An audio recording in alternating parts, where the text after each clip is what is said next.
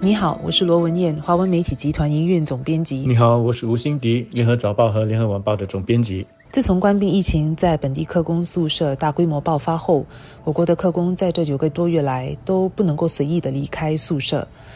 虽然客工宿舍的病例最近已经连续多日保持零或者非常低的水平，客工在很大程度上还是不能够自由的活动。政府在三个多月前，在人力部旗下设立了专门照顾客工群体的保障关怀与接触小组。这个小组的署长最近受访时就说了，当局迟早会允许客工再次回到本地的社区里，也会争取这么做。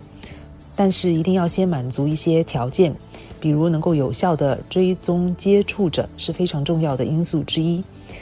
人力部在十月派发了携手防疫器，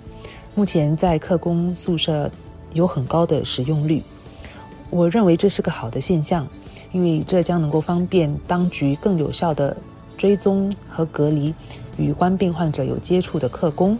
此外呢，很重要的也是客工也必须对。防疫有认知和意识，要让客工重回社区的这个新闻上网和见报了之后，我注意到有一些人就开始担心，他们怕这样做会提高我们社区的风险。其实，我觉得这更多的是心理的作用。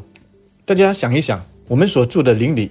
不管你是同一座主屋的邻居，还是就在你隔壁的左邻右舍，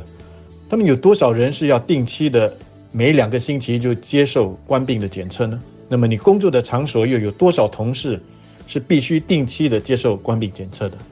很少，对吗？但是科工他们是每两个星期就得接受这个官病检测的。所以如果说这个关于传染病毒的风险是谁比较高呢？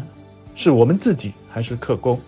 所以我说，大家对客工的这种偏见应该停止了。实际上，当局已经开始允许客工在宿舍内恢复一些活动，比如说到厨房烹饪、呃喝酒、使用篮球场或是健身房等休闲的设施。其实这是有必要的。我们总不可能整天让客工都待在房间里面，在房间里面也真的很难一直都保持安全的社交距离。但我相信，迟早也必须让客工能够回到社区里，不能一直把他们封闭在自己的客工群体或者客工宿舍区内。在客工宿舍的官病病例继续处于低位数，客工也能够满足政府对进入解封第三期所列下的先决条件的情况下，我认为也确实该让客工回到社区里了。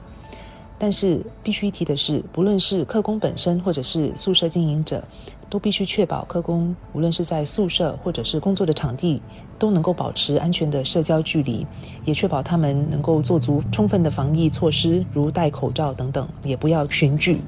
最近的案例多数来自境外输入病例，因此我们在有客工入境的时候呢，也要确保他们不要把官病带进来，不小心再次促成一个感染群。文件最后所提到的这个点。就已经不是简单的是否应该让客工重回社区活动了。从疫情防控的角度来说，我一开始的时候就指出了，让他们回来社区并不会大大的提高风险。但是文件所谈的是更深一层的，也就是是否应该让客工融入我们的社会，这就已经超出了防疫的这个范围了。的确，这一次的疫情让我们国人重新的检视了客工在我们国家在我们社会的角色。还有，我们应该怎么去对待他们的一种心态和做法？现在疫情稳定下来了之后，我们不能够把过去几个月的讨论就把它搁置一边，当什么事情都没有发生过，这样重新的回去疫情之前的样子。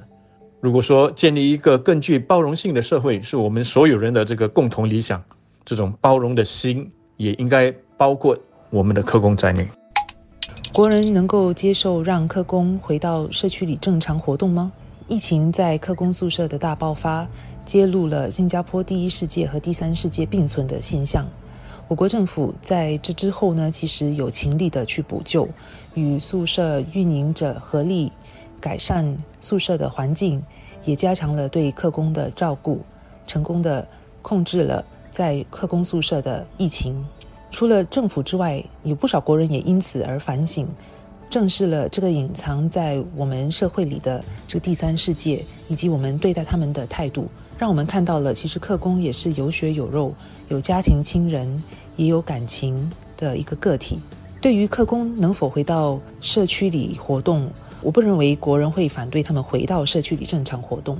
但是当客工回到社区里自由活动之后，大部分国人对他们的态度是否会有转变？是否能够更能接受让他们融入我们的社区里？只能够拭目以待了。人毕竟是社交的动物，大家将心比心。在四月到六月的那段病毒阻断措施期间，我们因为不能够出门，心理上有多难受？科工的活动范围受限制的这个时间比我们更长，在情在理，我们都不可能长久的这么去限制他们的社交活动。特别是现在，我们已经有了这么好的一个追踪的工具，也就是合力追踪 （Trace Together）。如果大家能够全力配合的话，万一我们的社区出现这个确诊病例的时候，你是很快的就能够通过合力追踪，追踪到跟确诊病例有密切接触的人。最近游轮传出有确诊病例的那个事故，虽然最后证明是虚惊一场，但是就很好的说明了这个合力追踪的用处在哪里。你看，开始的时候一传出说有船上有这个确诊病例的时候，船上是有两千多，接近三千个这个游客和船员的，但是并不是所有的人都需要被隔离，就是因为有了合力追踪，所以呢，只有那些跟他有密切接触的人才需要去检测和隔离，其他的虽然在同一条船上，却可以如常的回家。所以有了这些追踪工具之后，我们真的是应该有足够的信心。让我们的生活慢慢的如常。当然，一个重要的前提是大家的这个个人的这个防护，包括戴口罩等等，还是要坚持下去的。